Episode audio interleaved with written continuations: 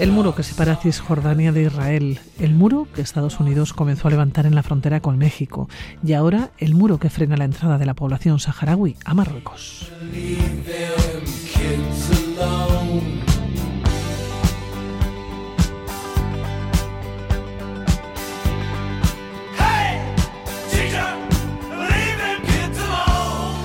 Nuestro invitado ha sido testigo en estos lugares y hoy nos presenta su último trabajo, Sin Noticias de Itaca. Con este libro arranca una trilogía de crónicas viajeras que le han llevado a conocer las tres grandes barreras construidas por el ser humano en Oriente Medio, en América y en África.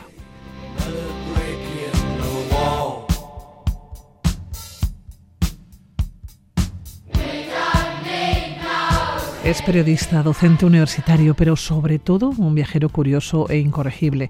Enrique Vaquerizo, ¿cómo estás? Muy buenas. Muy buenas, Pilar. Muchísimas gracias por hacerme este espacio para charlar un rato y un saludo también a los oyentes. Oye, Enrique, ¿por qué los muros? ¿Que lleva un viajero a conocer los lugares que separan los caminos? Pues bueno, la, la trilogía, o, eh, el de trilogía que de la que este libro Sin Noticias de Ítaca forma parte, nace un poco de una reflexión. O sea, realmente eh, vivimos en un momento en el que los últimos 45, 50 años los movimientos migratorios en el mundo se han multiplicado por tres, los turísticos pues por cerca de 50, 60, o sea, vivimos un momento en el que nos movemos cada vez más, aunque por distintos condicionantes, es un mundo en movimiento, pese a ese, digamos, impasse que hemos tenido durante la pandemia, en el que rápidamente nos hemos vuelto a recuperar en cuanto a, ese tipo de, movimientos. Sí, Enrique, yo te iba a preguntar si uno llega a entender cómo son los caminos eh, que llevan hasta ellos y también eh, por qué la existencia de estos muros ah, recientes, ¿no? Porque tú comienzas aquí con este libro, eh, tu trilogía sobre los muros del mundo, pero uno llega a entenderlos. Claro, yo decía que realmente eh, es interesante cómo eh, cuando nos estamos moviendo más en el mundo tenemos todavía barreras que nos ponen un freno al movimiento y que hacen que millones de personas tengan que dar un rodeo durante días y miles de kilómetros para llegar muchas veces a puntos que están situados apenas unos kilómetros. Y después de haber recorrido varios de ellos, la verdad es que realmente yo creo que normalmente son el producto de la falta de entendimiento entre los seres humanos. O sea, son un fracaso muchas veces de, nuestra capacidad para entendernos, de las negociaciones políticas. Eh, en muchos casos separan a gentes que tienen muchísimo que ver eh, unos con otros, que son prácticamente hermanos, y eh, me supone pues, pues, pues, un fracaso un poco del entendimiento y la capacidad de, entendernos entre nosotros. En este libro comienzas en Ceuta, un recorrido de 3.500 kilómetros. Dices que te embarcas en esta aventura recorriendo de forma alocada los muros del mundo sin saber muy bien por qué. Pero en esta ocasión hablamos de Ceuta, 3.500 kilómetros. Un muro que es un parapeto de arena. Sí, es un muro que realmente no es tan conocido como pueda ser el de México y Estados Unidos, pero el muro que separa a los territorios eh, liberados de Marruecos, del de, Sáhara, de los ocupados por, por Marruecos, es la segunda eh, barrera más larga del mundo después de la, de la muralla china.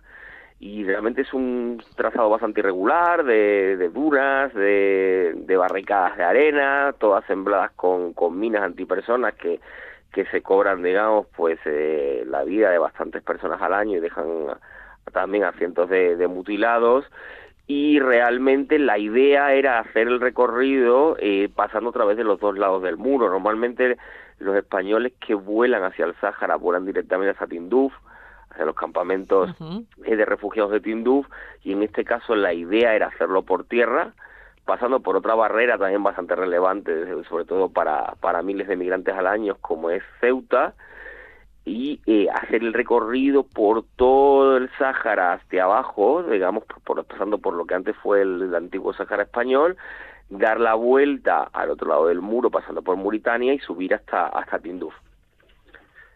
Un buen viaje, ¿eh? Un buen viaje. Sí, sí, largo. Y sin noticias de Ítaca se centra un poco porque en Ceuta, en las inmediaciones de Ceuta, fue durante donde se supone que Ulises decidió pues cambiar el camino y, volver a casa, ¿no? Volver a, a su Ítaca particular con lo cual pues bueno para mí empezó el viaje para Ulises que empezó el camino de el camino de vuelta y es un poco por eso como vamos marcando un poco el, el motivo del libro y del viaje.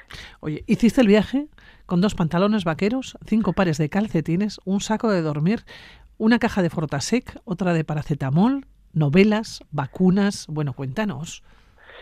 Pues, pues fue un viaje largo, ¿no? Que duró cerca de dos meses, dos meses y pico. Y bueno, el Fortasec, desde luego, para cualquiera que haya hecho un viaje, a África o Asia o en cualquier sitio, es un compañero bastante, bastante útil.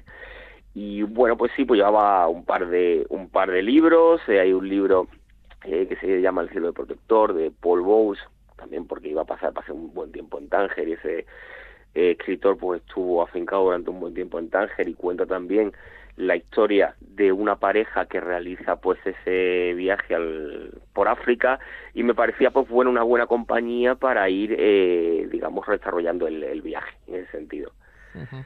Con dos cuadernos vacíos y también eh, con fotocopias del, del, pasaporte no para repartir en los controles de policía. Tantos controles pasaste sobre todo en la parte de Mauritania y tienes un control de, de, policía muchas veces cada 40 o 50 kilómetros. O sea, el país está muchísimo más tranquilo ya respecto al terrorismo islámico, pero sí que existe bastante control. En cada uno de ellos lo habitual es dejar una fotocopia de tu pasaporte para que tengan registro de tu paso. Bueno, has estado y nos decías, no, Tánger, en Marrakech, en el Ayun, en Chinguetti, has, eh, has, atravesado Marruecos y Mauritania y has podido hablar y ver ¿no? lo que supone vivir a la sombra de estas fronteras. Sí, realmente sí que, sobre todo para el pueblo saharaui, que directamente está de bastante actualidad de forma triste durante el último año, sí que complica bastante su cotidianidad, ¿no? Sí que resulta bastante interesante cómo puedes estar en el desierto, en la jaima más perdida de nómadas, y ellos pues tienen una relación un poco ambivalente con lo que fue la presencia española durante años en su territorio, pero muchos, por ejemplo, te enseñan con muchísimo orgullo pues una, una cajita en la que guardan pues el documento de español o la carta de escolarización, eh, o cualquier cosa que les vincule con un pasado que digamos que eh, puede que no fuese ideal, pero sí que les retrotrae un poco una parte en la que no estaban supeditados a lo que era Marruecos. En ese sentido es bastante interesante. Te internaste en el Sáhara subido al tren más largo del mundo, el Mauritania, ¿no? Es un convoy de tres kilómetros. ¿Cómo es ese tren? ¿Que va por el desierto? Pues ese es bastante curioso. Durante muchos años fue el tren más largo del mundo. Eh, alcanza prácticamente que cerca de un kilómetro y, medio de extensión, pues unos cuantos vagones tiene, ya hace poco le ha, le ha quitado el récord un sudafricano, y el tren va desde la frontera de Mauritania, eh, vacío hasta un extremo que llega hasta el Sahara Occidental, recoge hierro eh, y vuelve a ese punto solo hay dos, de, todos los vagones que hay, solo hay dos dedicados a los pasajeros, que además viajan en unas condiciones bastante difíciles, con lo cual muchísima gente trae viaja en los vagones vacíos o sobre el cargamento del hierro al volver, con lo cual digamos que es bastante peculiar, después pues rebaños de ganado, personas que viajan durante 12 horas a pleno sol por un territorio eh, prácticamente que aquí solo hay desierto, yo no recuerdo haber visto que esas 12 horas prácticamente a ningún ser humano, algún camello y poco más, y sí que resulta como muy interesante y cada vez más los pocos mochileros que se internan en el en Mauritania pues se deciden viajar, aunque sean en los vagones de forma sin ningún tipo de comodidades, pero eh, es interesante, ¿no? Oye, interesante. A mí lo que me llama la atención, ¿dónde dormías? Esos dos meses en los que te internas en el desierto, en los que te subes, ¿no? Al tren más largo del mundo, en los que llegas a los campamentos de Tinduf, por ejemplo, ¿no? En, en Argelia, ¿dónde vas durmiendo? Porque tú te ibas relacionando también con el personal, con la gente, querías saber, ¿no? Querías conocer cómo se vive, ¿no? Es la idea. Bueno, siempre te vas encontrando alguien que te ofrece, digamos, eh, quedarte en su casa o hay algunos alojamientos, incluso en las ciudades o en los oasis de Chinguetti o de Guadán siempre vas a encontrar algún alojamiento y sobre todo allí, pues en esos alojamientos hay como una pequeña jaima en la que por un precio pues bastante módico pues te dejan dentro de la jaima pues tu colchón y la verdad es que se duerme bastante bien, es un sistema de alojamiento bastante cómodo y limpio y que funciona bastante bien. Oye, ¿cómo te ibas moviendo, además del tren? ¿Cómo ibas de un sitio para otro? Pues normalmente allí tienes las opciones de coches compartidos que no salen todos los días, pero que van comunicando los pequeños puntos del desierto. a veces tienes que esperar varios días para, para poder compartir alguno y no quedarte parado durante días y algunas veces pues tienes que recurrir al autostop también. ¿Y qué te decían? Porque claro, hemos hablado de fotocopias del pasaporte, 30 fotocopias de pasaporte llevabas para repartir ¿no? en los controles de, policía, nos has contado, pero ¿y la policía, por ejemplo, la policía marroquí? ¿Notaste como de alguna manera o, te sentiste vigilado? Sí, sobre todo en la ciudad de Layún, cualquier español que, que hay o que pasa por allí, digamos, por la vinculación que suele haber entre activistas españoles y saharauis, la verdad es que desde el momento en el que llegas a la ciudad estás vigilado. O sea, yo sentía que, no, no son exageraciones de películas de espías, que cuando controlaron un poco quién era yo y me vieron hablando con algún saharaui, tenías un coche que te seguía a veces como a 30, 40, 50 metros o quedabas a tomar en un café algo, un, sitio público, un café con un saharaui y te decía el saharaui, no, no, este es de, la policía secreta marroquí que suele ser un poco así, vigilan a todos los extranjeros, sobre todo españoles que pasan por la ciudad. Así vas haciendo el camino, por cierto, un camino en el que has estado con los últimos nómadas del desierto, con mandatarios internacionales, con miembros, por ejemplo, del Frente Polisario. Claro, te vas encontrando en el camino y sí que es cierto que es como un cruce, ¿no? De, no solamente de caminos, eh, sino que es como, como un estado caliente, ¿no?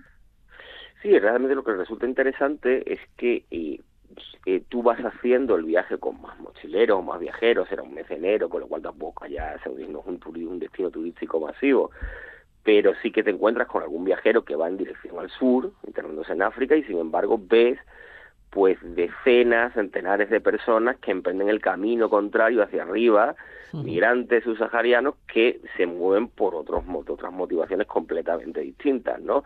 Y en el camino pues sí que te da un poco tiempo a reflexionar sobre las diferentes motivaciones, esas diferentes motivaciones de por qué nos movemos en el mundo, eh, te encuentras con gente de todo tipo y es una maravilla porque digamos que te van haciendo un poco el libro, ¿no? A partir de esos encuentros. Fuiste con un cuaderno, ibas apuntando todo. Con uno, no, con dos cuadernos. ¿Fuiste vacíos? cuadernos. Y, me llama también la atención eh, cuando dices que, que, fuiste con una inquietud vaga y pegajosa que a veces entremezclaba ratos con la euforia tonta de no saber del todo qué estoy haciendo o qué estabas haciendo. Pues yo creo que es muy bonito cuando en algún momento de nuestra vida, si hemos tenido la suerte de disponer, pues no sé, de un mes, dos meses, y tiempo por delante yo en ese momento pues pude hacerlo había acabado otro proyecto personal y tenía digamos los ahorros suficientes para emprender este viaje ese sentimiento de libertad y de no tener un plan absolutamente prefijado la verdad es que es un golpe de adrenalina que puede ser maravilloso. Yo al menos cuando he tenido casi de disfrutarlo, no tantas, lo he disfrutado muchísimo.